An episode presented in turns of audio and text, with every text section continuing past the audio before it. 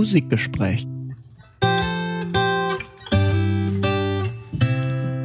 Herzlich willkommen zu einem neuen Musikgespräch zum Jahresende 2021 im Dezember 2021, sofern ihr uns denn auch immer brav hört, uns folgt und sehnsüchtig auf jede Folge wartet und natürlich dann bis um Mitternacht wach bleibt, um die aktuelle Folge, sobald sie denn um Mitternacht online geht, auch direkt zu hören. Um 0 Uhr 1 mache ich das 0 immer. Uhr 01.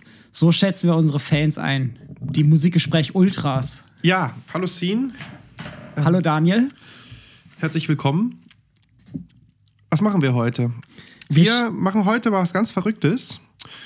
Und zwar werden wir im Zeitalter der technischen Reproduzierbarkeit euch eine Folge präsentieren, die, Achtung, verrückte Sache, an unterschiedlichen Tagen aufgezeichnet wird.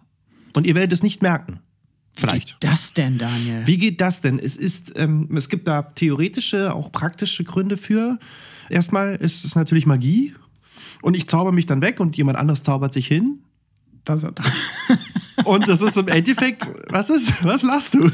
Äh, Nichts. ist alles, alles Magie, ist alles Time, Space, Compression. Wahnsinn. Und der eigentliche Grund ist Terminstress. Auch wir, weil wir ja sehr berühmt geworden sind und ja auch, also wir können uns ja nicht wehren vor Anfragen. Geht es dir auch so, wenn du auf die Straße kommst, dass die Leute dann sagen, ey, ist das nicht der vom Musikgespräch? Geht mir ständig so. Auf der Straße definitiv. Ja, ja. Noch häufiger im Musikwissenschaftlichen Institut der Humboldt-Universität. Sag, sag ich, kriege ich ein Autogramm von dir? Auf jeden Fall sind wir ja sehr viel beschäftigt und auch wir, gerade vor Weihnachten, ist ja so Rush Hour. Definitiv. Und wir befinden uns ja auch in unserem hohen Alter, in der Rush Hour des Lebens, habe ich sind gehört. auch nicht mehr so belastbar Nee, mittlerweile. und wir haben einfach Terminschwierigkeiten, was natürlich an unserem hochdekorierten Gast in der zweiten Hälfte auch liegt. Genau. Das können wir schon mal Ja, spoilern so ein bisschen. Wir haben heute einen fantastischen Gast. Soll ich sagen, wer es Heute, ist? wir haben heute einen Gast. Oh, oh, oh. Oh, oh, Wir haben in dieser Folge einen Gast ziehen. Wir freuen uns sehr, dass Bitte. wir den wirklich fantastischen Sänger und Musiker Carsten Treuke gewinnen konnten für diese Folge. Ja. Freut euch auf die zweite Hälfte. Da wird er zu Gast sein. So ein bisschen wie bei Wetten, das Ja. quasi auch. Ne? Wir machen das Vorgeplänkel Ja. und erhöhen schon mal die Spannung. Absolut. Und nachher kommt Michael Jackson für so zehn Minuten. Genau, und muss dann wieder gehen. Und geht dann wieder. Wir haben nicht Aber gesagt. Carsten wird länger hier sein als jetzt, zehn Minuten. jetzt ist halt die Frage, warum laden wir Carsten Treuke ein? Und warum überhaupt, also was, was erzählt uns, also über was reden wir heute? Tja, das fragt ihr euch wahrscheinlich da draußen selber gar nicht, weil ihr hoffentlich gesehen habt, wie diese Folge heißt. Wir sprechen heute über Musik zu Chanukka. Ganz genau.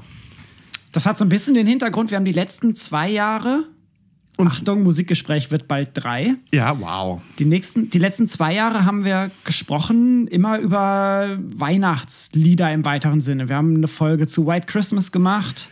Wir haben einmal über Nee, deutschsprachige Weihnachtslieder gesprochen. Und über ja, genau, das war's. Reicht. genau, Full stop. Zwei Jahre. Drei Jahre dann ab, ein, ab 22. genau. Und wir haben gedacht, Jetzt machen wir mal was anderes. Genau, Weil ja Chanukka jetzt auch vorbei ist. Seit, äh, da muss ich mal verraten, wenn wir hier sitzen. Seit gestern, glaube ich, oder? Ist Chanukka vorbei. ja, ja, haut hin. Also, was ist denn überhaupt Chanukka? Jetzt fangen wir mal ganz von vorne an ziehen. Also, Vorgestern war es vorbei. vorgestern war es vorbei. Sonntag war Chanukka, am Ja. 5. Dezember war letzter Chanukka-Tag. Okay, sehr gut, haben wir das auch gemacht. Was ist Chanukka? Chanukka ist ein Fest, ein jüdisches Fest, in Gedenken an die Wiedereinweihung des zweiten Tempels in Jerusalem im Jahre 164 vor Christus, vor Genau. Christus und nach jüdischen Kalender 3000 äh, Knirsch 3597. Ganz genau. Also vor etwas mehr als 2000 Jahren. 2200 Jahre ungefähr. Klingt jetzt erstmal nicht so spannend. Feiert man natürlich in dem Sinne jetzt nicht mehr, sondern jetzt hat sich das Fest natürlich ein. Wenn ich jetzt von säkularisiert spreche, ist- das klingt es wieder blöd, war? Oder kann man das von so äh, von säkular, Gott. Säkularisierung. in dem? Zusammenhang? Ich finde schon teilweise, da kommen wir aber vielleicht später Ja. noch zu. Jedenfalls bei dieser Wiedereinweihung. Der Tempel war zerstört. Nee, der Tempel war besetzt. Er war besetzt von vor allen Dingen von anderen Götzen und Götterbildern. auch. Genau, und zwar war Jerusalem zu der Zeit von den Hellenen, also Ganz den genau. Griechen besetzt. Ganz genau. Die besetzten das damalige Judäa, Ja, auch die einheimische Bevölkerung, die jüdische Bevölkerung, war so ein bisschen zerstritten. Also in manchen moderneren Quellen wird quasi davon gesprochen, dass es fast so eine Art innerjüdischen Bürgerkrieg Ja. gab zu der Zeit. Ja. Vor allem waren das zwei große Lager. Einmal die hellenistischen Juden, die quasi auf Seite der Besatzer standen. Und dann viele oppositionelle Parteien, unter anderem die sogenannten Makkabäer. ja. Und die Makkabäer waren dann diejenigen, die es tatsächlich 164 vor Christus geschafft haben, die Hellenen, die Griechen zu vertreiben Ist alles richtig, was du sagst. und Zin. den Tempel in der Folge quasi wieder neu zu weihen und die Zeus-Statue, die dort drin stand, die wurde wahrscheinlich nach draußen getragen. Ich weiß nicht genau, was sie mit der gemacht haben. Aber auf jeden Fall äh, haben sie diesen Tempel dann wieder als jüdischen Tempel geweiht. Und da spielte nämlich ein siebenarmiger Leuchter eine Rolle, der ja niemals erlöschen darf in dem Tempel. Genau, und das Problem war, die hatten nur für einen Tag Öl noch Ganz genau. vorrätig. Und die Geschichte sagt, Ja, es dauert halt irgendwie acht Tage für die Herstellung dieses Öls. von neuem Öl, Olivenöl. Olivenöl. Und das ist sozusagen die, das ist das, das Wunder, was gefeiert wird. Weil nämlich dann dieses Öl, was für einen Tag eigentlich nur reichen sollte, auf einmal acht Tage lang Ganz gehalten genau. hat. Und deshalb, lieber Sin, Ja. wird Chanukka auch symbolisiert mit diesen, wie ihr auch auf unseren Social Media Kanälen gesehen hat, habt, mit diesem achtarmigen Leuchter. Neunarmig Neun, sogar manchmal auch, acht oder ja. neun. Also beides findet ja, sich. ja, das neunte Licht. drauf an. Genau, das neunte Licht soll halt dazu dienen. Genau, ist der Diener. Das ist die Flamme, von der dann das Feuer zu den anderen absolut. Kerzen gebracht Deshalb wird. seht ihr seit einiger Zeit in, in deutschen Städten oder auch an jüdischen Gemeinden diesen Chanukka-Leuchter, Genau, wo wird dann auch, jedes, jeder, jeden Abend ein Licht entzündet wird. genau, wird auch Chanukia genannt. Ganz genau. Und nicht zu verwechseln mit dem anderen Leuchter mit sieben Armen, Ganz genau. Menorah genannt, der halt eben auch außerhalb des Chanukka-Kontextes genau. als Leuchter dient. Also die Menora sollte leuchten und deshalb brauchte man Öl, aber das Öl musste man acht Tage herstellen und dadurch ist dann der Chanukka-Leuchter entstanden, der aber nur einmal im Jahr relevant besitzt. Richtig. Haben wir das gut erklärt? Ja, das Ist das, war das verständlich? Ja, Das, oder? Habt ihr verstanden? und deswegen spricht man von bis heute vom Ölwunder. Also es ist quasi ein, ein doppelter Triumph, der Triumph der, eigentlich ein dreifacher, ne? Ja. Vertreibung der Hellenen, ja, Wiederweihung des, Klost, äh, des Klosters. des Klosters jetzt ist äh, des Tempels. Für mich Und dann auch noch Ölwunder. Also noch das Wunder obendrauf. Das ist natürlich on top. das Sahnehäubchen. Ja, volle Lotte. Und dieses Fest wird entsprechend auch Lichterfest genannt im deutschsprachigen Raum. Ganz genau. Oder auch im amerikanischen heißt es Festival of Lights. Oder Fest of Lights. Ja, Ja, nee, heißt es ja, ja. wirklich so. Ja. Und nicht zu verwechseln mit dem Berliner Festival of Lights, wo hier äh, repräsentative Gebäude mit Nein, nein, gesponserten Lichtpräsentationen beleuchtet genau. werden. Äh, und ähm, also wenn ich jetzt meinen Papa frage und sage, oder habe ich ihn gefragt, meinte, kennst du Chanukka? Dann sagt er, "Äh, Chanukka kenne ich nicht. Ja. Man muss dazu sagen, Familiengeschichte Siebert Ja, im ja. Hintergrund. Ja, ja, also da ist ein bisschen jüdischer Glauben mit drin.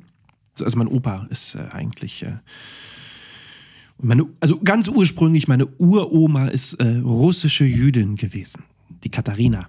Und dadurch äh, habe ich, so ist dann mein Opa dann entsprechend auch jüdischen Glaubens gewesen and so on. Ja. Wobei ich halt auch jetzt mit, damit nicht so viel zu tun habe. Jetzt ganz persönlich. Ja, ich glaube, du hast es in einer anderen Folge auch schon mal Ja. irgendwie kurz angesprochen. Jedenfalls habe ich zu meinem Vater gesagt, kennst du Chanukka? Hat er gesagt, kenn ich nicht. Und dann meinte er, ach so, du meinst das Lichterfest. Also es ist als Lichterfest ist es eher verbreitet. So, weil auch als nichtgläubiger Jude ist man ja trotzdem hat man ja diesen Zusammenhang. Es ist so ein bisschen wie Weihnachten. So, so ein bisschen wie Weihnachten. Also, Also es ich ist bin. die Säkularisierungstendenzen des Chanukka-Festes, wenn wir jetzt mal diesen Ursprungsmythos äh, übergehen, hat so ein bisschen was Weihnachtliches. Also es ist schon vergleichbar. Ja, ich glaube vor allem halt auch dadurch, dass in vielen Ländern, in denen Chanukka gefeiert wird, auch Weihnachten gefeiert Ja. wird. Ne? Ja. Also wir haben in Europa große jüdische Communities. Wir haben vor allem in den USA Ja. eine große jüdische Community. Und das sind ja auch alles Länder, in denen das Judentum trotzdem die Minderheit darstellt Ja. und das Christentum die Mehrheit. Ich kann mir vorstellen, dass die sich da auch gegenseitig vielleicht so ein bisschen beeinflussen und ja, gesellschaftliche Werte, außerreligiöse Werte, beide Feste auch stark beeinflusst haben. Und also wir sitzen hier gerade bei mir im Wohnzimmer und zeichnen diese Folge auf. Und Daniel sieht hier bei uns auf dem Tisch einen Adventskranz. Ja, Kerzen brennen gerade nicht nee. weil kein Feuer bei der Aufnahme, ne? Hochsicherheit hier. ich selber würde mich jetzt auch nicht als gläubigen Christen bezeichnen, wenngleich ich katholisch erzogen wurde. So, also das Ja, das- Ritual Kerzen im Dezember anzuzünden, finde ich trotzdem schön. Gerade in so einer Jahreszeit, wo es halt insgesamt auch sehr dunkel ist. Also ich verstehe auch, dass einfach im Dezember diese Feste dann so Ja. gefeiert werden und sich so einer Beliebtheit erfreuen, weil es einfach die Dunkelheit auch ein bisschen erträglicher macht. Welche Bräuche gibt es zu Chanukka? Ja. Also, wir haben schon erzählt, der Hauptbrauch besteht darin, dass es den achtarmigen Leuchter gibt, beziehungsweise neun Arme mit dem sogenannten Diener. Und dass die Lichter dann nach Anbruch der Dunkelheit angezündet werden. Ja. Jeden Tag. Genau. Und das passiert auch in der Synagoge unter anderem. Ja, also ganz interessant ist, dass es primär ein häusliches Fest ist. Ähnlich übrigens auch da wieder die Parallelen zu Weihnachten. Ja, quasi Familienfest. Genau, also so auch da möchte. wieder die Parallelen zu Weihnachten, was ursprünglich auch ein primär häusliches Fest war. Also ganz, ganz früher, wir hatten ja letztes Jahr darüber gesprochen. Mhm. Ja. Bei Weihnachten ja dann eher so ein Straßenfest und es hat sich dann im. Hört doch einfach die Folge. Also, Zu Weihnachtsliedern. also im 17., 18. Jahrhundert hat sich das zu einem primär häuslichen Fest, Ja. einem säkularen Fest entwickelt. Auch interessant, Ja, beide Feste, Chanukka und Weihnachten, ja. Sind eigentlich nicht so die höchsten Nein. Feiertage. Nein. Äh, erfreuen sich aber gerade auch durch diesen privaten Feierkontext Genau. einer großen Beliebtheit. Das liegt vor allen Dingen daran, dass, also ihr müsst euch das so vorstellen, die Lichter werden also nach Anbruch der Dunkelheit angezündet. Ihr jetzt immer eins. Ne? Gibt es auch in der, in der Synagoge. Ich glaube, es gibt sogar da noch einen richtigen Platz. Oder es muss an der, an der linken Pforte der Synagoge stehen, also im linken Flügel oder so. es gibt das, da so. äh, das weiß ich nicht. ja, ich auch nicht. Da musste unseren Gast fragen. Es gibt da so Rituale, die aber auch von unterschiedlichen äh, Glaubensrichtungen anders ausgelebt werden. Und auch, dass der Chanukka-Leuchter auf der Straße steht, ist auch relativ neu. So, also abgesehen mal im deutschsprachigen Raum ist es eher ein häusliches Fest. Und das geht dann einher mit ähm, Segenssprüchen. Also es muss ein Segensspruch sagen, wenn man das Licht anzündet. Unterschiedliche Segenssprüche für unterschiedliche Lichter. Und wird dann begleitet mit Liedern. Da kommen wir dann, warum wir hier beim Musikgespräch sind.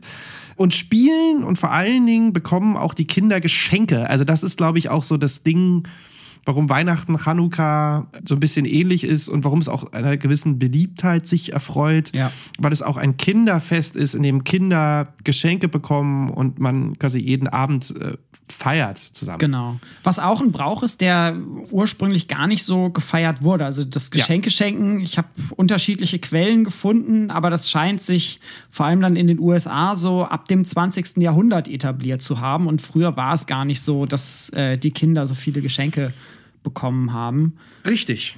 Und gleichzeitig, äh, zu Musik kommen wir ja gleich noch, deswegen die anderen Sachen Ja. kurz hier dann noch, ne? Gegessen wird viel und gerne. Typisches Rezept sind Kartoffelpuffer wohl. Also es wird viel mit Öl gebraten. Ja. Weil es natürlich auch mit Ö also Öllichter, ne? Ihr erinnert euch an die Genau. Ursprungs, äh, äh. Ursprungsmythos. Koscher Speisen einfach. Man soll in der Zeit weder trauern noch fasten. Auch interessant. Ja, die Juden, die verstehen schon zu feiern. Das, davon Definitiv. kann ich ein Lied singen. Aber ich singe jetzt kein Lied. Schade. Ja, wir hatten ja überlegt, ob wir, aber das ist eine andere Geschichte, ob wir vielleicht irgendwann mal einen Liederabend machen. Machen wir mal. Den Musik dann heißt es nicht. Musikgespräch, dann heißt es Musikgesinge. Ja, genau. Ähm, nein, Musikgesänge. auch beliebt Gänsebraten, by the way. Der Gänsebraten. Ja. Die arme Gans. hat auch soziologische Gründe. Das gilt sowohl für Weihnachten als auch für Chanukka. Wird im Winter gefeiert. Und da ist einfach in Mitteleuropa Gänseschlachtzeit. Also um Ja. es mal so direkt zu sagen. So. Ja. Ja. es ist jetzt, das war jetzt sehr profan, oder? Sehr, sehr ähm, niederschmetternde Erkenntnis. Aber Gans, Gänsebraten in erster Linie auch. Und dann wird das Fett aus der Gans auch aufgefangen und für die Leuchter benutzt. Oh, Also manchmal macht man Manchmal. das. So, aber das ist sozusagen so der Brauch. Also okay. Wusste Ähm, ich zum Beispiel nicht. ja, ne, es gibt, also es ist, aber das ist jetzt auch nicht so, dass das jetzt irgendwie so üblich. Also es macht jetzt auch nicht jede Da, Familie. da muss man schon wahrscheinlich sehr advanced sein und das sehr ernst nehmen. Ja, auch, oder ne? halt auch nicht. Also ob jetzt der aschkenasische äh, jüdische Glauben oder es gibt einfach Ja, ja. unterschiedliche Stilrichtungen. Ja, klar. So, das ist so. Das Judentum ist ja nun auch wirklich sehr breit gefächert Klar, in seinen und- Ausführungen und so. Und auch global verteilt, ne? Ja, das ist ein schöner Übergang. Dadurch, dass äh, das Judentum auf der ganzen Welt verteilt ist und dadurch, dass dieses Fest da ist, aber letztlich bis auf die Geschichten, die wir jetzt erzählt haben, sehr ausdifferenziert ist, gibt es auch zu Chanukka nicht das Liedgut. Ja. Und vor allen Dingen nicht das Liedgenre.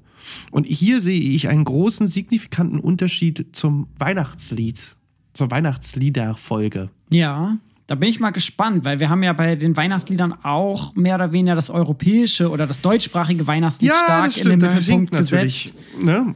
Also es gibt auch Metal-Weihnachtslieder und etc. Absolut, aber ich hatte jetzt schon den Eindruck bei meinem Höreindruck, dass sozusagen Chanukka wesentlich moderner und weiter gefächert ist. Stimmt, das hast du erzählt. Da bin ich auch noch gespannt, äh, wie du das ausführst, weil Ja, du da ein bisschen mehr zu gemacht Erzähl hast. doch mal jetzt, was du sagen wolltest über das Lied. wir können uns quasi glücklich schätzen, dass wir überhaupt Chanukka-Lieder haben, weil es nämlich gar nicht so selbstverständlich ist, dass überhaupt zu Feiertagen immer entsprechende Musik auch zu hören ist. Ne? Also gerade im Judentum sollst du an heiligen Tagen halt eben eigentlich ruhen. Ne? Am, am Schabbat ruhst du, da machst du keine Musik, da machst du keine Party. Streng genommen dürfte ich am. Schabbat noch nicht mal telefonieren. Genau, du Ne? sollst Zitate keinen check. elektrischen Stromkreis schließen. Woher ist Kein dieser, Feuer Wo machen. ist, der, woher ist der Satz? Weiß ich nicht. Big Lebowski. Ah, okay. Das ist allerdings eine Tradition, die über die Tora überliefert ist. Ein Gebot, das über die Tora überliefert ist. Und Chanukka ist später entstanden. Da war die Tora quasi fertig. Out. Erste Edition war schon ausverkauft. Und dementsprechend äh, fällt das Chanukka-Fest, ähnlich wie das Purim-Fest, nicht unter diese Regelung und es darf musiziert werden. Dann haben wir das Glück, es ist ein, eigentlich eine Feierwoche. Also acht Tage lang feiern Juden Chanukka und dementsprechend bietet es sich auch an, irgendwie viel Musik zu haben. Es gibt viele Anlässe. Ich würde jetzt direkt zu den Liedern Ja. damit kommen und einfach mal schauen, was es für Lieder gab. Und wir haben, glaube ich, beide so ein bisschen in unterschiedliche Richtungen auch Ja. geforscht, aber ich habe auch festgestellt, dass wir Überschneidungen haben. Ich habe an sich so ein bisschen ja, versucht, in die Breite zu gehen und zu gucken, was es so gibt. Und äh, möchte vor allem unseren Gast Carsten nachher noch fragen, äh, was für Lieder er denn als wichtig erachtet. Und wie gesagt, er wird uns auch etwas vorspielen, vorsingen. Da freue ich mich besonders drauf. Vielleicht starten wir mit dem Lied, von dem ich die ganze Zeit einen Ohrwurm habe, seit ich die Vorbereitung für diese Folge mache. Und zwar ein Stück, was auf Englisch I Have a Little Dreidel heißt. Ich kann dir sagen, wann es entstanden ist. Bitteschön. 1927 als englisches Kinderlied. Ja, ich habe unterschiedliche Quellen dazu tatsächlich gefunden. Ah. das hat man mir so, habe ich so, dachte ich das. Ja. Nein? Also, ich habe herausgearbeitet, da bitte belehrt uns doch, schickt uns Quellen, wenn ihr gute Quellen und Texte habt, weil die Forschung zu dieser Folge echt nicht ganz einfach war. Kommen wir bei der Literaturschau noch zu. Also, es gibt eine jiddische Vorlage von Michel Gelbart, in Polen geboren, in den USA verstorben. Und der englische Text stammt wohl von Samuel Grossman, Samuel Großmann. Und als Komponist wird allerdings wohl fälschlicherweise oftmals Samuel Goldfarb, Samuel Goldfarb angegeben, der viele andere bekannte jüdische Lieder auch komponierte. Vielleicht bist du mit 1927 richtig. Ich glaube, dass die Ursprünge vielleicht noch ein bisschen älter sind. Aber das, ja, die Quellenlage, glaube ich, nicht ganz gesichert. Ja, es ist ja immer schwierig. Können wir ja, wenn wir nachher über Manus Maus Zua reden, Ja. haben wir ähnliche Probleme. Oh ja. Also ich habe definitiv. das Datum 1927 ist mir sozusagen irgendwie bei meinen Recherchen oft entgegengesprungen. Ja. Aber wo ich jetzt Kön können wir ja so festhalten. Also wäre auf jeden Fall verständlich. Und meine Frage an dich, Daniel: Was ist denn ein Dreidel? Ah, das ist halt so ein, so ein Kreiselding. Also so ein Spiel. Also so, Genau. so, so ein Drehdingsbums, so, wo dann halt so Kreisel. Buchstaben drauf sind. Ein Kreisel halt, wo dann Genau. halt. Da sind jetzt in in dem Fall in der Tat hebräische Buchstaben drauf. Ja, vier Stück. Genau, die eine bestimmte Bedeutung haben. Aber es ist im Endeffekt so, ist ein Spiel. Ja. Ein Also kann man auch um Kinderspiel, Kinderspiel kann, kann man, hat man auch mit manchmal um Geld gespielt, also um Pfennigbeträge, indem man halt irgendwie sagt, welche, welche, ne, so welche Farbe kommt oder welcher Buchstabe kommt oder so. Was ich ganz putzig finde, ist die englische Übersetzung. Also der englische Text ist ja Dreidel, Dreidel, Dreidel, I made you out of clay. Also aus Ton Ja. gemacht. Ja, Und wer schon mal so einen Dreidel gesehen hat, weiß, dass die nicht aus Ton sind, ja. sondern das sind quasi Zinnkreisel. Und das jiddische Original ist, reimt an der Stelle nicht Clay, sondern Blei. Blei. Ich glaube, der Text geht, ich kann kein Jiddisch, aber es ist, geht irgendwas in die Richtung wie, gemacht bist du aus Blei. Könnten wir jetzt meinen Opa fragen, wenn er noch leben würde. Ja. Können wir unseren Gast nachher fragen. Ja, das weiß der. Finde ich ganz süß, wie dann in der Übersetzung quasi aus Blei Einfach grau wird. Ton wird. Ton, ja, ja. Das ist wie bei Backe, Backe, bei, bei, wie war das? Äh, bei, Backe, Backe, Kuchen. nee, nicht bei Backe, Backe Kuchen, dieses doch, oder? Äh, der Bäcker hat irgendwie, Safran macht den Kuchen gel, heißt Gel. es. Und das ist gelb. Man, ist das gelb. Ja. Einfach weggenommen. Ja, reimt sich dann besser auf Mehl, ne? Ja, ich glaube schon.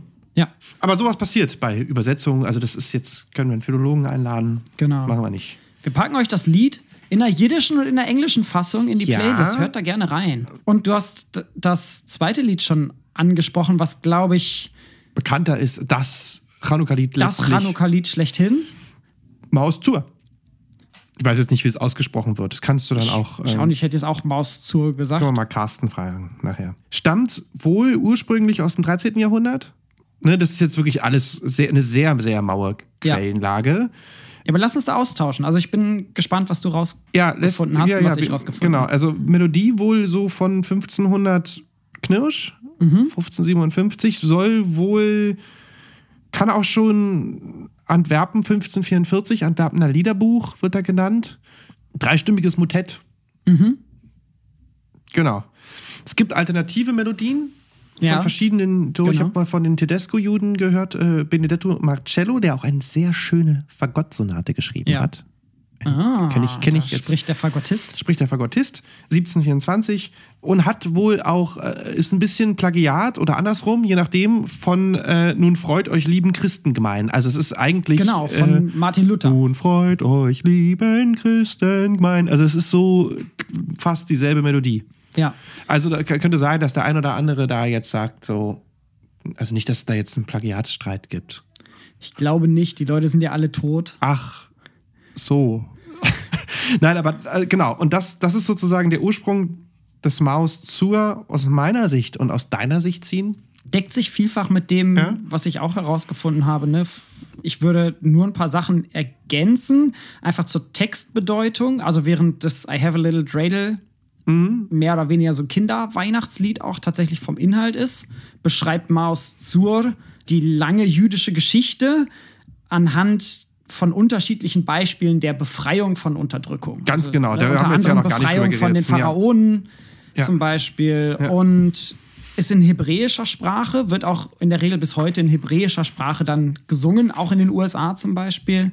Und äh, das Lied selbst bedeutet so viel wie Fels meiner Brandung, ähm, Fels der Rettung. Ich habe da unterschiedliche Übersetzungen gefunden. Ja, lässt sich scheinbar nicht so ganz einfach direkt überweisen. Und ältester Nachweis findet sich wohl 1450 in Böhmes altdeutschem Liederbuch.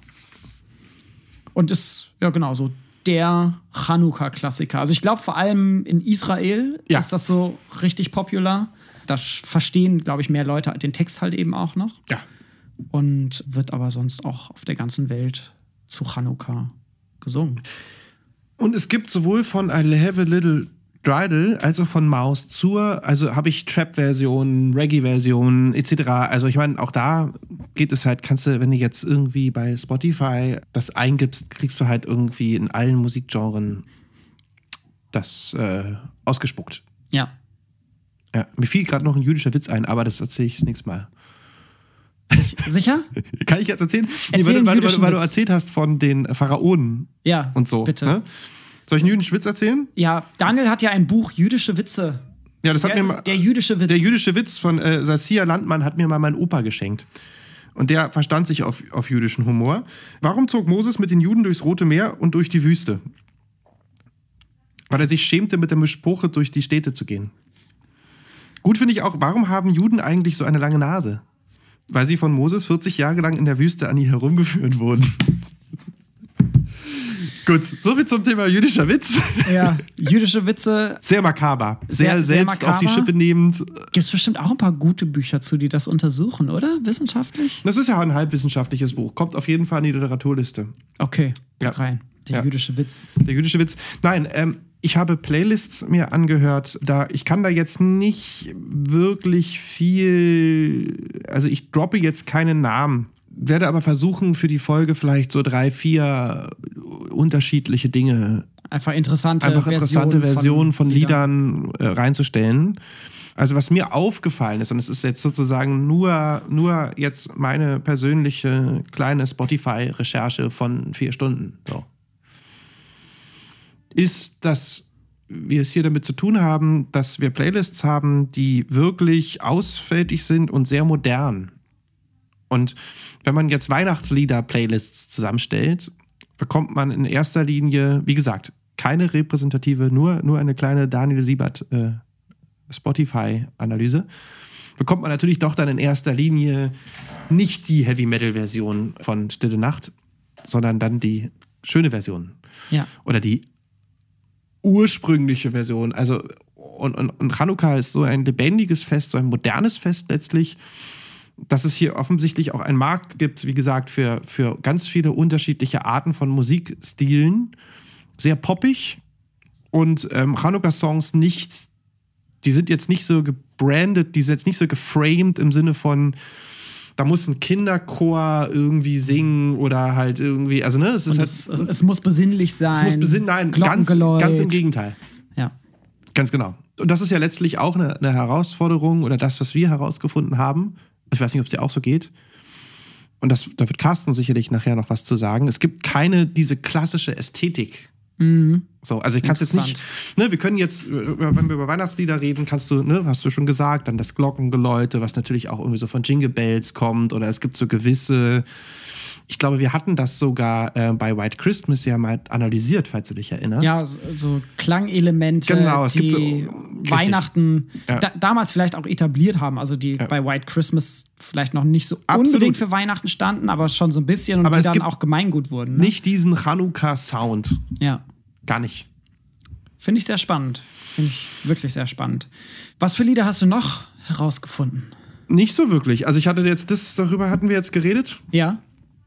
Und Du, bin, du hattest noch ein modernes mir in der Vorbereitung ich, gesagt. Ja, ja, ich bin auf den, ich weiß nicht, ob ihr das kennt, von Adam Sandler. Ja, doch, den, ich bin den, darauf auch gestoßen. Den Chanukka-Song. Ja. Äh, der super, also ich habe mich weggeschmissen vor Lachen. Und das ist natürlich jetzt aber wieder eine ganz krasse amerikanische Geschichte. Also Adam Klar. Sandler ist ein amerikanischer Komiker jüdischen Glaubens. Oder zumindest ist er, äh, kommt er aus einer jüdischen Familie. Genau. Thematisiert das auch immer wieder in seinen Filmen. Ganz genau. Ich weiß jetzt nicht, ob er selber jetzt irgendwie gläubiger Jude ist. Das, das, das ist auch irrelevant. Ja. Er hat auf jeden Fall ein, äh, ja, ein Spottlied mehr oder weniger gesch geschrieben über Chanukka, in dem er sich äh, wahnsinnig darüber äh, amüsiert oder er sagt dann in diesem Lied, dass ja die Christen halt einfach irgendwie Deppen sind, weil sie halt nur an Weihnachten feiern, aber sie als geile Juden halt irgendwie einfach neun Tage saufen und feiern können. So, also das, ne, dann verarscht er so.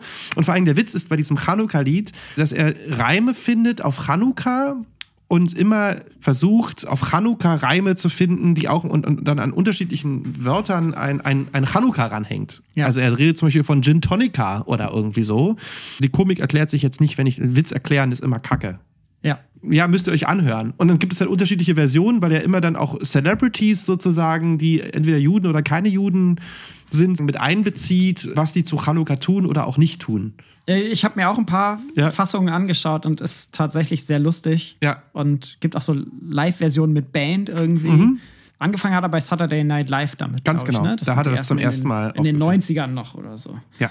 Fand ich auf jeden Fall auch sehr schön. Es zeigt, finde ich, vor allem auch diese Bandbreite an Liedern. Und natürlich auch wieder ein jüdischer Witz. Also, wie gesagt, das ist immer sehr schwer, weil der Jude, der Jude, genau, da, da ist es wieder. Da ist er wieder, der Jude. Also, äh, Du darfst das sagen, Daniel. Ja, ja, also das ist ja, ja, ja, das ist ja. Das Lustige ist, wenn ich jüdische Sprüche gemacht habe in meiner Firma, also jüdische Redewendungen oder so, wurde ich teilweise schräg angeguckt und die Leute dachten, ich meine das antisemitisch. Aber letztlich habe ich einfach nur das nachgequasselt, was mein Opa halt so quasselte.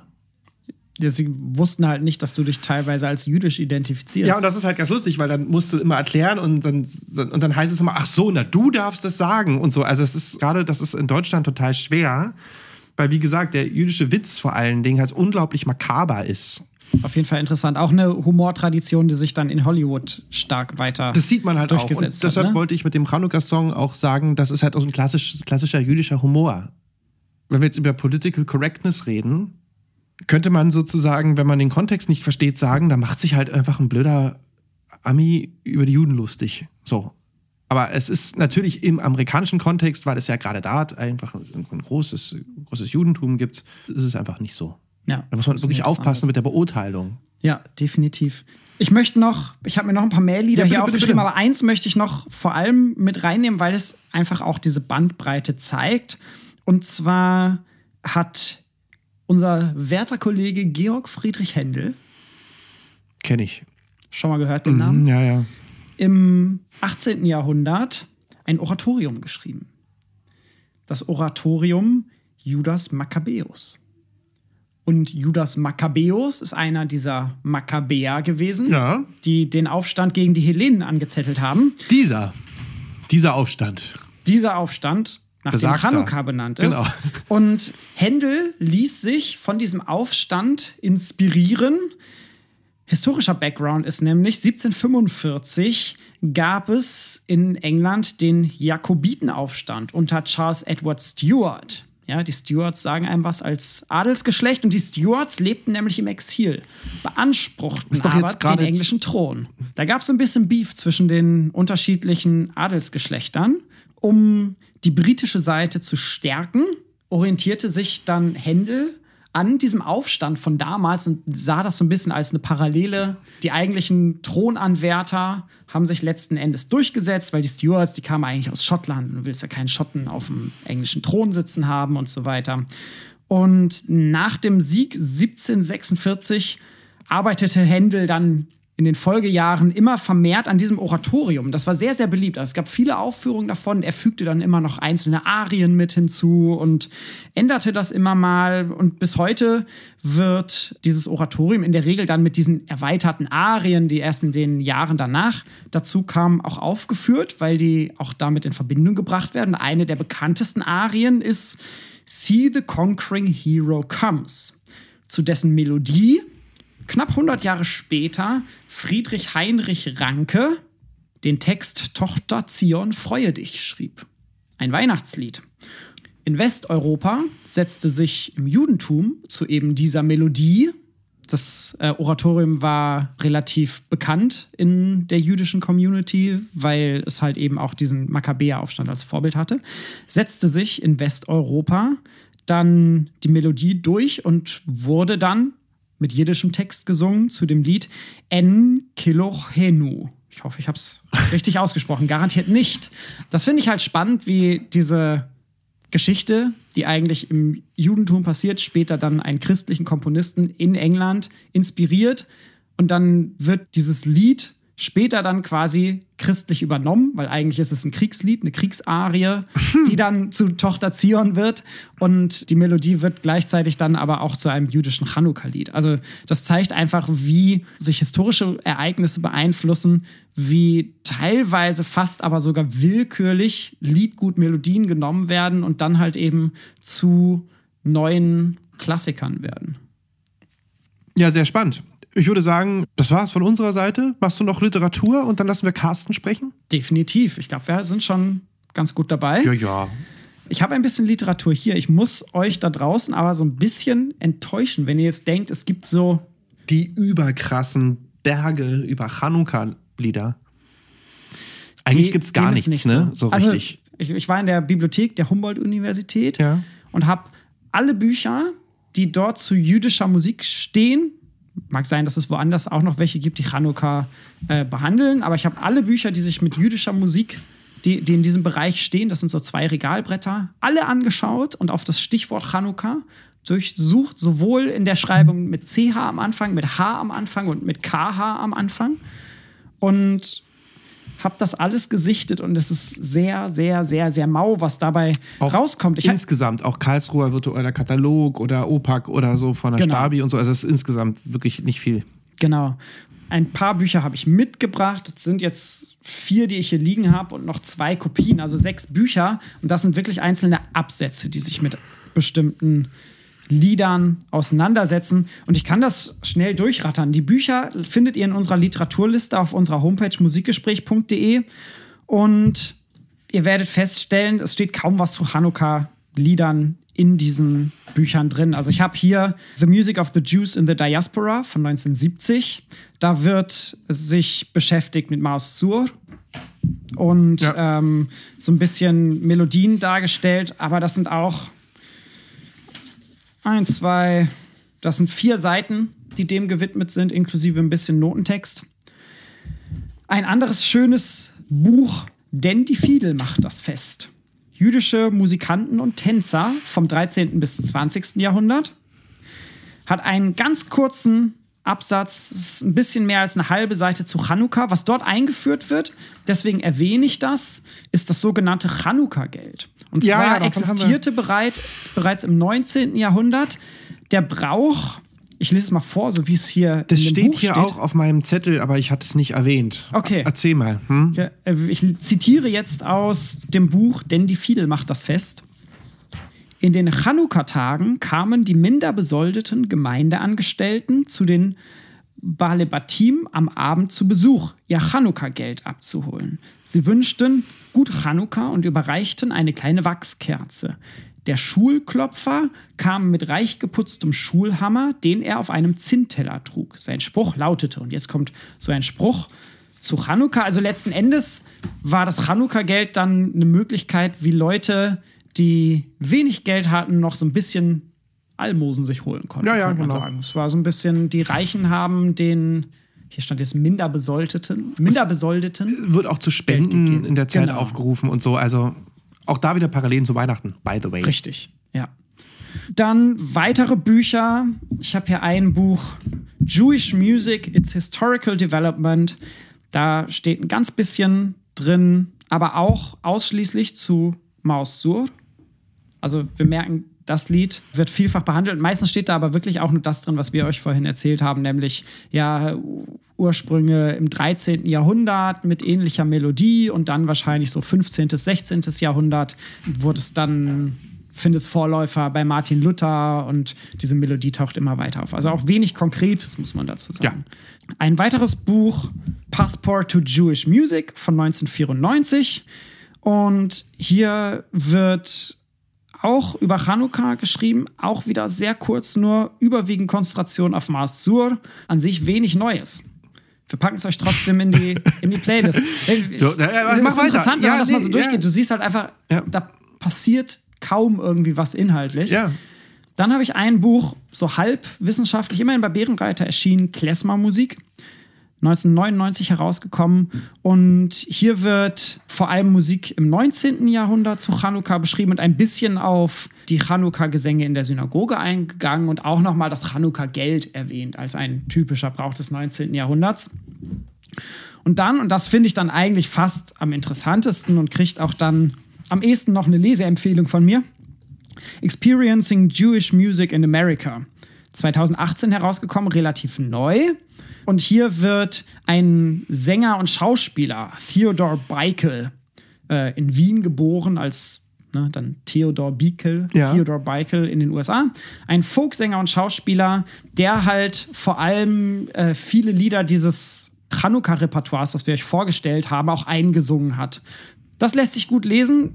Ist, finde ich, auch eine interessante Perspektive zu sagen, wie findet denn jüdische Musik in Amerika statt? Also Leseempfehlung für Experiencing Jewish Music in America. Ich versuche, das Ganze zu rappen, ein, also einen Umschlag zu bilden, um meine Literaturrecherche es gibt wenig musikwissenschaftliche Literatur. Was sagt uns das über die Wissensform? Weil bis heute gibt es ja diesen, dieses Liedrepertoire und es wird immer weitergegeben. Also es scheint eine Form von Wissen zu sein, was wenig wissenschaftlich weitergegeben ist, wenig wissenschaftlich auch behandelt wird. Vor allem eine praxiologische Wissensform ist, die äh, religiös, aber auch säkulär weitergegeben wird.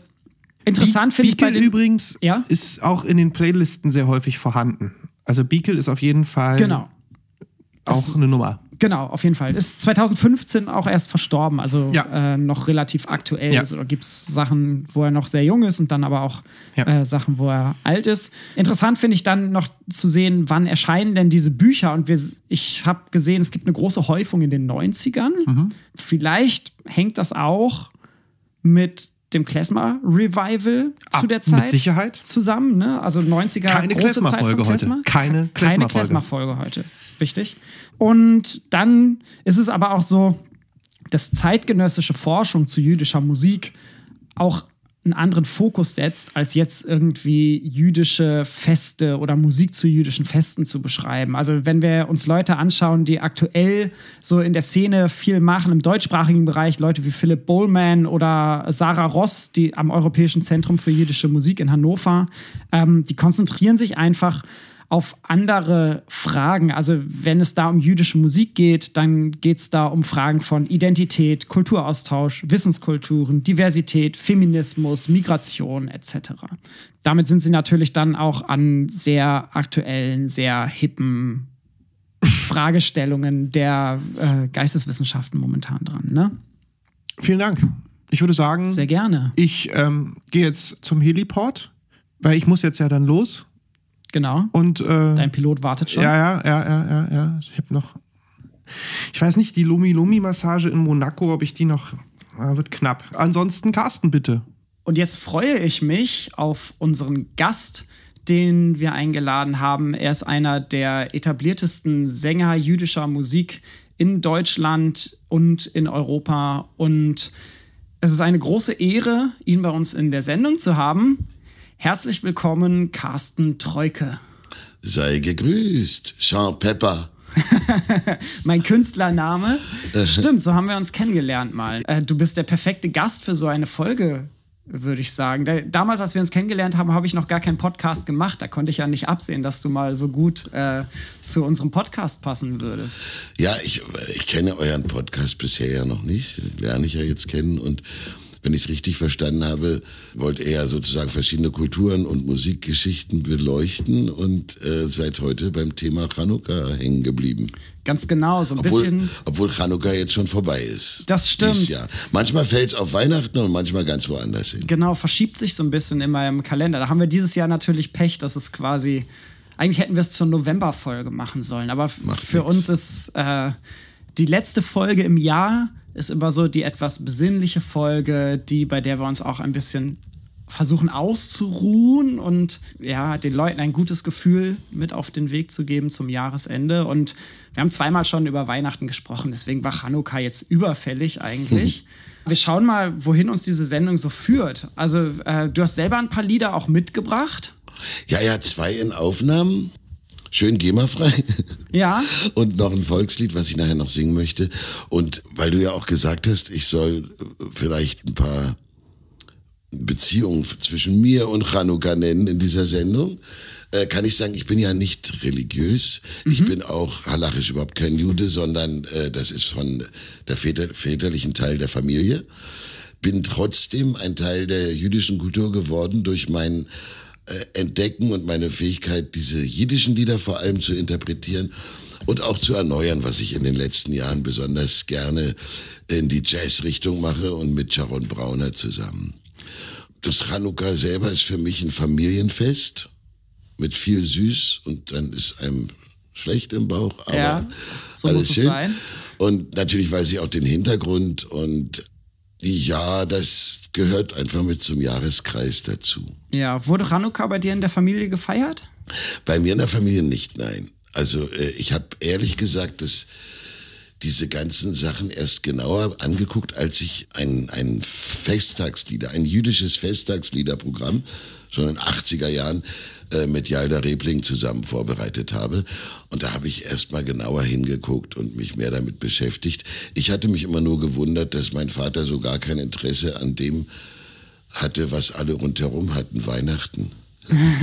Meine Mutter schon. Und wir sind, ähm, sind alles Kommunisten gewesen und es gab überhaupt keinen Gott. Inzwischen bin ich da keineswegs mehr so sicher und bin durchaus offener Ja. Ja, für das magische Denken oder auch wirklich für religiöse Ideen. Aber ich glaube, ich werde nicht so bald in meinem Leben groß fromm werden. Wenn man genauer über Chanukka nachdenkt, dann ist das sowieso ein Konflikt, der nicht uninteressant ist aus heutiger Sicht. Überall passen sich die Menschen einander an.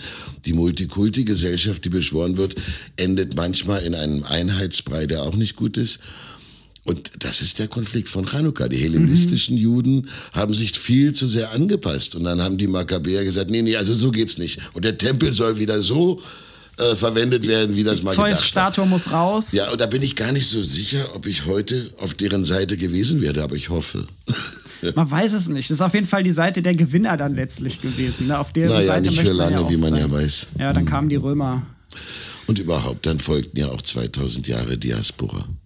Das stimmt. Die bis heute vielfach anhält. Also die jüdische Diaspora ist ja sehr, sehr groß und auf der ganzen Welt weiterhin Und so verteilt. vielfältig, dass Ja. es sich keiner vorstellen kann.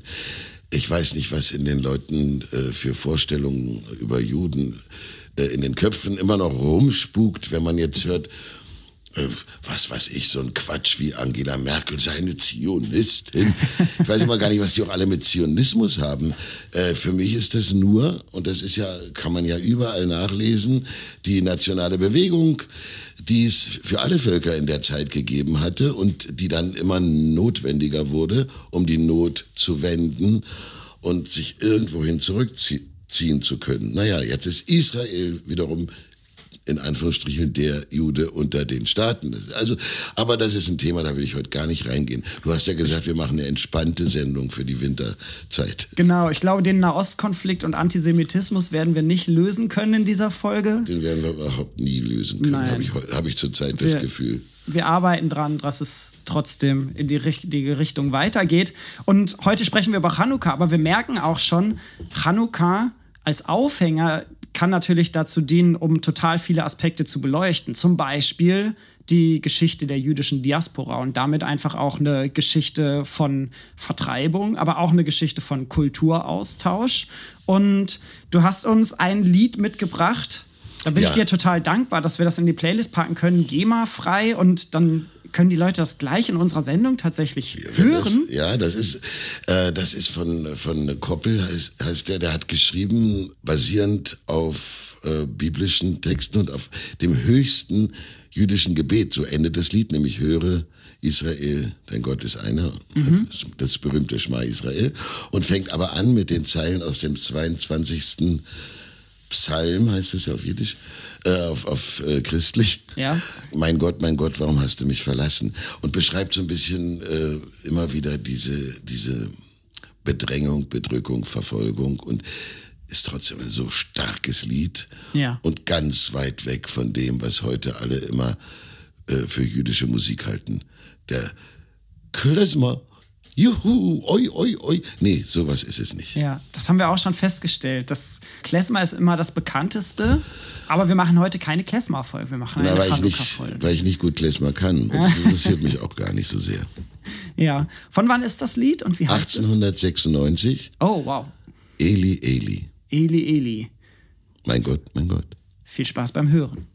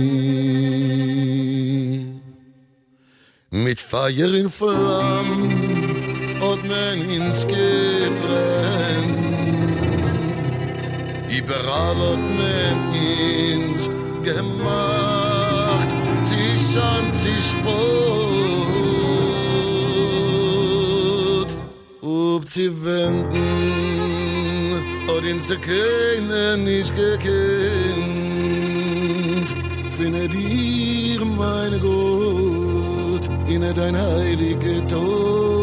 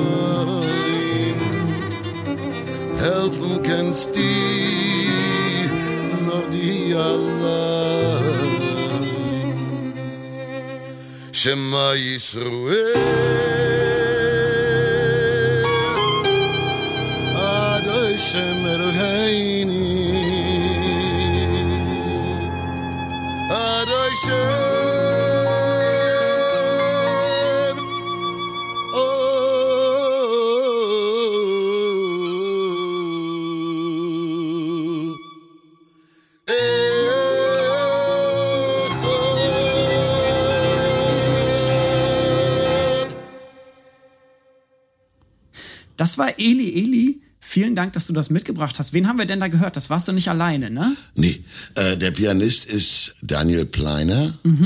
Ich könnte heulen wegen dieser schrägen Zeit, in der wir uns alle jetzt befinden. Der kommt da nicht aus Australien hierher. Das ist ja schier momentan. unmöglich. Und, Ja. und wenn, ist es auch mit so viel Aufwand verbunden, das kann keiner bezahlen, falls er jetzt doch irgendeine Fluglinie und so weiter. Was soll ich groß lamentieren? Es ist, wie es ist.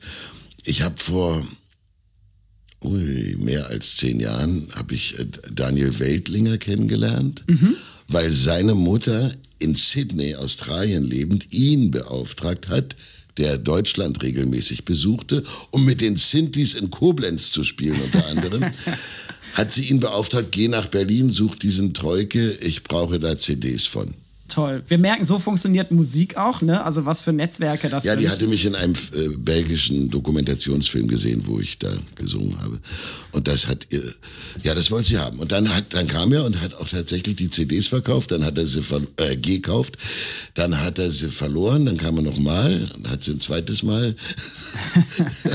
dann habe ich schon Rabatt gemacht. Und äh, wir kamen natürlich ins Gespräch und haben uns befreundet. Und er hatte eine kleine Band also er macht, macht eine große Spannbreite, kommt von der Klassik mit der Violine und hatte aber auch so eine quasi Hip-Hop-Band und mit Experimental und Dings. Und die gibt's auch noch. Die arbeitet eben sehr langsam und bringt so alle zehn Jahre mal eine Platte raus. Das sind The Asthmatics. Okay. Und die bestehen aus einem äh, Micha, der jetzt inzwischen in Schweden lebt, lebt und aus dem Daniel Weltlinger und seinem äh, Freund Daniel Pleiner aus Sydney, der dann kam anlässlich Asthmatics-Auftritten, Nach auch Berlin? nach Deutschland, auch nach Berlin. Und dann hatte ich gleich eine kleine Tournee und wir haben zusammen gespielt und wir haben die Platte Cool. aufgenommen. Wann war das? Und das war schon 2016. Und dann äh, habe ich gedacht, und bald machen wir dann ein großes Release und so weiter. Und äh, dann hat sich ein bisschen verzögert. Der hat inzwischen geheiratet. Und jetzt wollte er kommen im Jahr 20 und nu hängen wir da. Corona und, keine Tourneen sind so möglich. ist es. Ähm, ja, später haben wir auch noch ein Lied, wo er dann ganz alleine im Klavier mich begleitet. Schönes Trio. Mein Lieblingstrio. Ich freue mich dann auch schon, wenn du mit denen vielleicht mal auf Tour gehen kannst. Also Daniel Pleiner am Piano und Daniel Weltlinger an der Violine, Carsten Treuke am Gesang. Fantastisch. Das ist, glaube ich, ein guter Aufschlag für unsere Chanukka-Folge, um auch über die Musik, die zu Chanukka gesungen und gespielt wird, zu sprechen. Was für einen Stellenwert nimmt denn das Chanukka-Repertoire in deinem Repertoire ein? Ist es etwas, wo du sagen würdest, das hast du sowieso immer mit dabei. Kannst du aus dem Ärmel schütteln oder äh, ist das eher etwas, was äh, du dir dann speziell nochmal aneignen musst, lernen musst? Nein, nein, ich mache ja keine Chanukka-Programme und die braucht ja auch kein Mensch, glaube ich. Sondern äh, ich habe natürlich dann jahrelang äh, Chanukka gefeiert in, in einem, äh, nicht nur mit meiner Familie, sondern verbunden mit der Familie von Sarah Tenberg. Die habe ich heute noch nicht erwähnt, ne? Nee, die kommt noch. Ja. Und auch bei anderen Gelegenheiten oder wenn ich wo eingeladen bin, dann mache ich ja viele Konzerte, auch in jüdischen Gemeinden. Das ist oft ein Chanukka-Ball. Und dann werden Kerzen gezündet. Das letzte war äh, jetzt mit, mit Sharon in Düsseldorf. Da war die achte Kerze. Da haben wir sozusagen Chanukka verabschiedet für dieses Jahr. Ja. Und dann singe ich äh, ein, zwei Liedchen, die alle kennen. Und in den Familienkreisen werden sowieso immer Zettel ausgeteilt und dann singen alle Maus zu. Ich glaube, darüber habt ihr schon gesprochen. Darüber haben wir geredet, ja. Das sind so zwei, drei Sachen, die dann sein müssen. Und ich habe zum Beispiel auch äh, eins, was jetzt alle immer auf Hebräisch in Disco-Version und oder im Familienkreis singen und das äh, so immer so runtergerattert wird. Ja. Das, das lieb ich noch als jiddisches altes Lied. Das Ah, welches ist das? hatte mein Vater auf einer alten Platte, glaube ich. Chanukka, oi Chanukka, ayontif ashene. Schön. Also ähm, Chanukka, oh Chanukka, ein so schöner Feiertag. Es gibt nicht noch einen solchen. Das ist natürlich für Kinder. Also Ja. weil das ist der mit den meisten Süßigkeiten, obwohl bei Purin gibt's auch Süßes. Na, Alistiker, Freilich, eine Stunde, also all, äh, die ganze Nacht spielen wir mit diesen Dreidlach. Hast du von Dreidel? Ah, Mhm. Ja, haben wir drüber gesprochen, habt der Kreisel. gesprochen, Ja. Wie hast du das Lied genannt? Äh, der englische Titel ist I Have a Little Dreidel. Und stell dir vor, auf Jiddisch heißt ich Hopper kleinem Dreidel. Ja. Und, ähm, und dann in der zweiten Strophe von dem Lied wird dann noch gesagt, Jehuda Maccabi hat den Feind besiegt. Soll ich das mal singen? Ja, super gerne. Wir haben hier eine Gitarre und äh, Carsten Treuke wird jetzt für uns performen.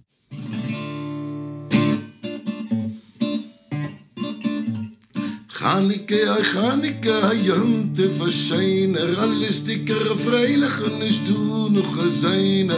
Alle Nachten dreidlich spielen mir. Sie die Kasselatkes essen mir. Geschwinde sind Kinder. Die Chanike lichterlich un. Zoet Alanissim, dank Gott, Fardinissim, in Lom mir tanzen in Kuhn. Lom mir tanzen in Kuhn ist in der, im Kreis tanzen. Jehuda hat vertrieben, das ist Jehuda Maccabi. Jehuda hat vertrieben, dem Säune, dem Rozeach, in Hotten Beis Hamikdash. Das ist der Tempel.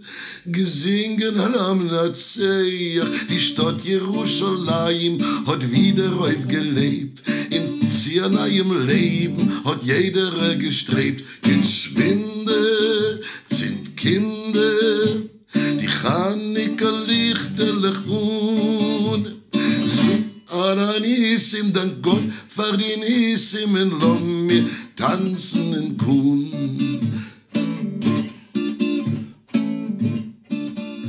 Arriba, dem Giebe, sind die kleine Lichterlech uns. Vielen Dank für das schöne Lied. Fantastisch. Jetzt wird hier mein Wohnzimmer, in dem wir das aufnehmen, noch ein bisschen zum Konzertsaal. Das ist mehr für einen Familientisch. Aber ich habe es in Düsseldorf jetzt auch gesungen vor der Synagoge, Ja. auf dieser kleinen Freilichtbühne, wo es überall die Krapfen gab und so. Was ja auch passt, weil Chanukka vielfach ja auch ein Familienfest ist. Ne? Du hast es auch schon gesagt, so gerade die Kinder lieben das, weil sie Geschenke kriegen und Süßigkeiten und die Familie Ja, kommt also man zusammen. sagt eigentlich Chanukka-Geld. Also anders als beim christlichen Weihnachten, äh, wo die Geschenke so viel geworden sind, dass die Kinder sich schon langweilen daran, ist das Chanukka-Geld eher symbolisch, eine Kleinigkeit. Und alle essen was Süßes. Diese Krapfen eben. Genau. Prima. Jetzt kriege ich langsam Hunger auf jeden Fall. Ach echt? Na, die Krapfen sind deswegen, weil die in Öl gemacht werden. Und das Öl steht symbolisch für das Öl des Leuchters. So ist es. Viel Symbolik dahinter. Ja. Sehr schön. Jetzt hast du ein Lied auch schon gespielt, Chanukka oi Chanukka. Was sind so andere Lieder, die du zu Chanukka oft gefragt wirst zu spielen?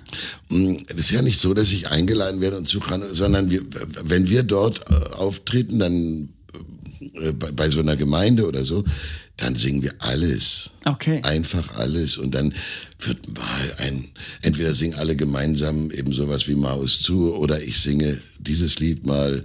Ansonsten, was immer passt, Lieder für Jerusalem. Äh, Jerusalem, Shel Zahav, Wische. Das hat zwar mit Chanukka nichts zu tun, aber es hat doch damit zu tun. Ja. Das hat Im was übertragenen Befreiendes. Sinne. Genau. Sowas. Aber ich wüsste nicht, ich käme nicht auf die Idee, ein ganzes Programm dahingehend auszurichten. Ja. Das, entweder man singt was Schönes oder man singt was anderes. Das stimmt. Und wenn es dann gerade zur Chanukka-Zeit ist, dann kann der Chanukka Chanukka gerne mit dabei sein. genau, so, so läuft das. Und ja, also du musst ja wissen, eigentlich, aber das ist jetzt schon so ein Gedanke von mir, alle Lieder sind sowieso all, immer gültig und für die Ewigkeit. Das ist für mich jüdische Kultur.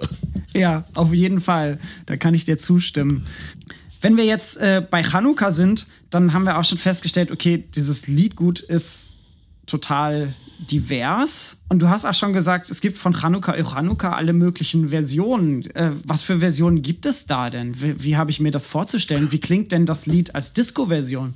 Das kann ich dir nicht vormachen, aber du, da bra- braust man ja heutzutage durch so einen Anbieter wie YouTube und ja, oft, oft sind diese ganzen äh, Lieder, die äh, auch religiös oder dem, dem Festliederkreis angehören, die sind oft sehr, sehr schön von, von den ganz Frommen, mit denen ich ansonsten nichts zu tun habe. Die haben einen schönen Rhythmus, die alte Harmonik und dieses herrliche äh, Krächzen im Gesang. Ne? Und das, das mag ich, aber, aber ähm, allgemein gibt's dann alles. Hardrock oder Jazz oder eben der heutige Klezmer, der immer so alt daherkommt, aber in Wirklichkeit eigentlich eine Mode ist, die Ende der 70er, 1970er Jahre äh, die Form gefunden hat, die heute so beliebt ist und die auch gewissermaßen folkloristisch ist. Und so gibt es, äh, es gibt, was man sich vorstellen kann, und so unterschiedlich sind ja auch Juden. Es gibt Rechte und Linke und ganz zionistische, es gibt auch anti-israelische Juden, mir zur Unfreude. Aber es gibt alles Mögliche. Es gibt ja alles. Denn, wie kann man sagen, bei den Menschen ist zum Glück und leider alles möglich. Und Menschen, Juden sind auch Menschen. Zum Glück. Oder auch leider. Nein, das ist Quatsch. Ja, auf jeden Fall. Ich finde das. Ah, noch, ich muss Ja. noch einen blöden Satz ran. Ja, bitte. Wenn du lange genug lebst, siehst du alles. Das stimmt. Mal gucken, wie lange ich noch zu leben habe. Alles werde ich wahrscheinlich nicht sehen, aber hoffentlich vieles. Also den Satz habe ich ehrlich gesagt gelernt aus der äh, Comedy-Serie, aus der amerikanischen The Nanny. Und ausgerechnet die kleine Siebenjährige hat es zur Nanny gesagt. Wenn du lange genug lebst, siehst du alles. Die Weisheiten der Kinder. genau. Du hast uns zum Abschluss, ich gucke nämlich auf die Uhr und sehe, dass wir langsam zum Ende kommen müssen, zum Abschluss noch ein Lied mitgebracht. Magst du uns dazu ein bisschen was erzählen? Wir nehmen das dann quasi auch als Abschiedslied ein wenig für die Leute. Ja, mag ich. Ähm, also in diesem Jahr denke ich sowieso an Sarah, die in diesem Jahr uns verlassen hat. Die habe ich vorhin schon erwähnt. Sarah Bialas Tennenberg, geboren als Stefania Schlifka.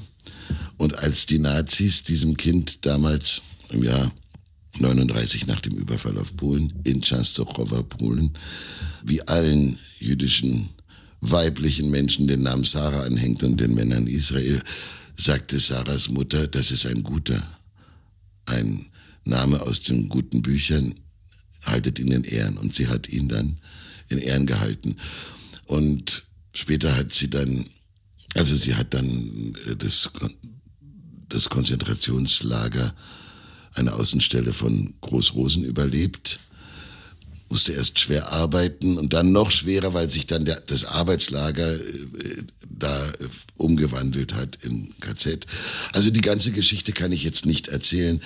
Ähm, nachdem die ganze Familie nach der Befreiung nicht zu finden war und äh, herauskam, die sind alle ermordet worden, war sie noch bei einer entfernten Tante mit Onkel in Paris.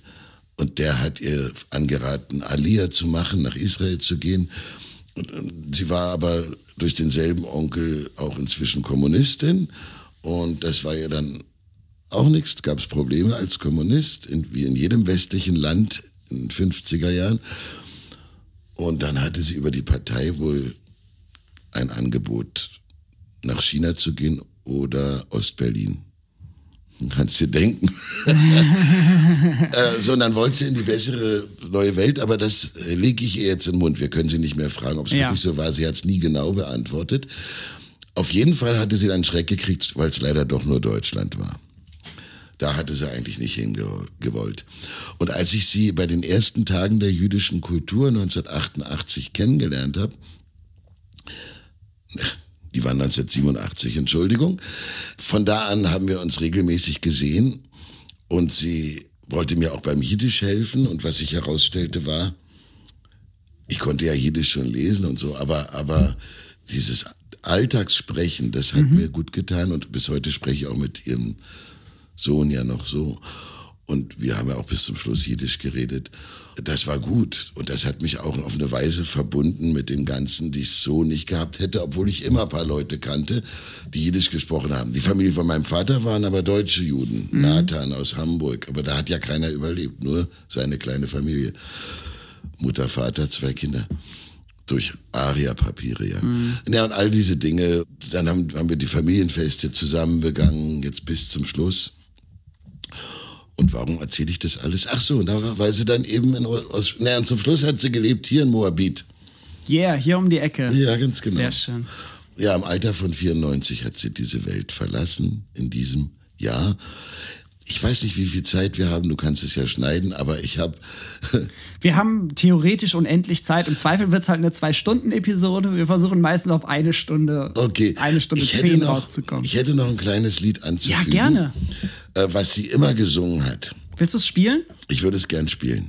Gerne, das machen wir. Äh, Sarah war oft auf den Konzerten von mir natürlich und ich habe sie immer, wenn sie da war, auf die Bühne gebeten oder zumindest im Publikum mit einem Spot beleuchten lassen. Aber eigentlich kam sie auch hoch immer und, und hat äh, ein oder zwei Lieder mit mir gesungen. Sie war jetzt keine Sängerin, aber, aber von ihr hatte ich ja so viele. Und das, was sie am liebsten äh, gesungen hat, war das Lied von Sarah, nämlich Surele, ein altes Volkslied, auch GEMA-frei. Und es heißt in dem Lied, es war mal Sarah, die hatte ein kleines Brüderchen. Auf Jiddisch ist Sarah Surele, Sarahchen. Sie hat ein kleines Brüderchen, also so wie Hänsel und Gretel jedenfalls war die Mama nicht da. Oder beide Eltern. Jedenfalls heißt es in dem Lied, die Mama ist weg im Wald. Und die Kinder gehen aber los und suchen die Mama. Sind auf, alle, auf einmal alleine im Wald und begegnen einem Bär. Und der Bär kommt auf sie zu. Nein, wenn die Mama zurückkommt, wird sie dir geben, was sie kann bitte rühr uns nicht an, der Bär geht tatsächlich weg. Dann kommt der Wolf und fletscht die Zähne und nein, nein, nein, wenn die Mama kommt, auch der Wolf treut sich. Und dann habe ich, als ich es damals das erste Mal von ihr hörte, dachte ich, und jetzt kommt das Happy End. Nö, dann kommt, und finster ist im Wald und die Kinder sind allein. Sag ich, da fehlt aber noch, nein, so ist es. Und so ist ja auch das Leben, hat sie gesagt. Amul gewein, a surele, a surele a scheins. Gehalt hat sie a Briderl, a Briderl a kleins. Amul ist die Mame a weg in Wald, in nicht gekiemen bald. Nehmt Surele, ihr Briderl, in Geid mit ihm in Wald. Zij kimmen a rein in Wäldele, a hin a her. Kimmt uns sie sei fin Wälderle, a größer bräune Bär. Ach, Bärele, die Gietinke, sei inner ihr ins nicht un. Die Mame wird bazulen dir, wieviel sie noch kennt. A weg ist Bär in Wälderle, die Kinder bleiben stein. Kimmt und sie sei a Wellwelle, ins Skriptschit mit die Zehn. Ach, Wellwelle, die geht inke, sei in ins nicht un. Die Mame wird bazulen dir, wieviel sie noch kennt. Avec ist Wolf in Wälderle, die Kinder bleiben stehen. Finster wird in Wälderle, es herzig a Gewein. Ja, ein dunkles Lied in der dunklen Jahreszeit sozusagen. Sie hat sogar Dankeschön. gesagt, sie hat es aber ihren Kindern zum Einschlafen vorgenommen. Da haben sie alle, alle geweint. Äh, das ist eine komische Begebenheit. Ich habe ja ganz äh, viele Jahre lang Konzerte gemacht in der Philharmonie im, im Kammermusiksaal. Ja. Da waren ja nun 1400 Leute und dann bin ich, habe ich mich in die Menge gemischt, auch nach unten zu gehen, um dann äh, da noch einen Kaffee oder so. Jedenfalls war ich draußen und mit Sarah und ihrem Sohn und wir liefen hinter zwei Frauen, die gerade sagten, also das ist wirklich sehr schön, das Konzert, aber die Lieder sind ganz schön traurig oft, ne? Und dann haben wir drei uns angeguckt, haben gesagt, mitten lachen und so wollen wir es gern auch haben. Es tut einem gut, wenn man nicht alleine traurig ist. Das stimmt, geteiltes Leid ist halbes Leid, ne? Naja, diesen Spruch gibt's ja auch, genau. Ja, ist was dran. Ja, das hilft und das gibt Kraft und ist am Ende doch was froh, froh, Frohmachendes. Das stimmt. Wir hoffen, dass ihr da draußen auch froh werdet durch diese Chanukka-Folge. Gerade mit den Liedern, mit den nachdenklichen, Nachdenklichen, Liedern. genau. Mit den nachdenklichen Liedern manchmal. Na, und so geht's mir grundsätzlich mit vielen jiddischen Liedern. Es gibt natürlich Unmengen Comedy. Wir haben auch sehr lustige Klar. Lieder. Und ja, über den jüdischen Witz haben wir vorhin schon Absolut. gesprochen. Ja, ja, ja. Gut, mein Lieber. Ich glaube, ich würde damit langsam zum Ende kommen. Wir haben viel Musik gehört. Und haben noch ein Abschiedslied. haben noch ein Abschiedslied für alle da draußen, was ich jetzt ans Ende dieser Folge setzen würde, anstelle des ansonsten üblichen Abschluss-Jingles. Und ich bedanke mich ganz, ganz, ganz, ganz herzlich bei dir, Carsten. Auch vielen lieben Dank von Daniel. Es war mir eine große Freude, dass du hier zu Gast warst und diese Folge enorm bereichert hast durch dein Wissen, durch deine Musik, durch deine Geschichten. Ich wünsche dir alles Gute. Wir verlinken auch deine Homepage bei uns auf der Homepage, die lautet Überraschenderweise www.carstentreuke.de. Prima.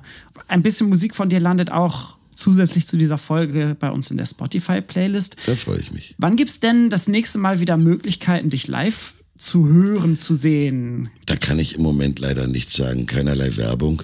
Das bedeutet, äh, geht auf die Homepage von Carsten, verfolgt, was passiert und dann gibt es bald hoffentlich auch wieder Konzerte mit dir. Unterstützt die Künstler, hört oder kauft die Aufnahmen. Genau. Hört Podcasts so lange, wie ihr nicht zu Konzerten gehen könnt. Vielen Dank fürs Zuhören da draußen. Ich wünsche euch eine schöne, besinnliche Dezemberzeit, Winterzeit. Und dann hören wir uns wieder im neuen Jahr. Bis Danke bald. dir. Danke euch. Tschüss.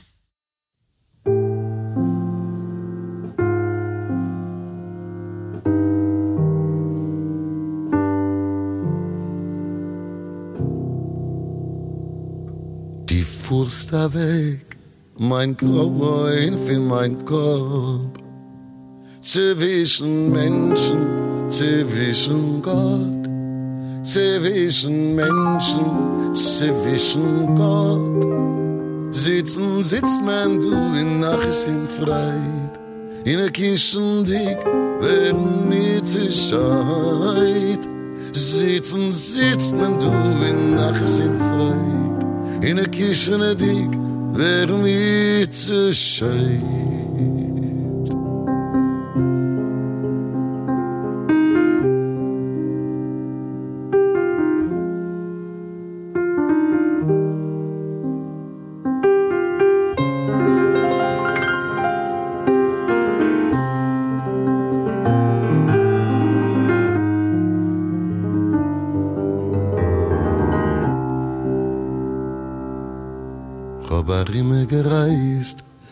Schiffen in auf Yamen. Ich hab gesehen viel Herren in scheine Damen. Ich hab gesehen viel Herren in scheine Damen. Noch als ein schein Damen kann ich mich gefinnen, weil die liegst mich ständig in meine Sinnen. Noch als ein schein Damen kann ich mich gefinnen, weil die liegst mich ständig in meinen Sinnen. Die liegst mir ständig in meinem Tracht. Die Zeit bei Tug, in die Zeit bei Nacht. Die Zeit bei Tug, in die Zeit bei Nacht. Noch dein Schein Minnelach in dein Edelkeit. Will ich gedenken a lange Zeit nur dein Schein Minnelach in dein Edelkeit, will ich gedenken a lange Zeit.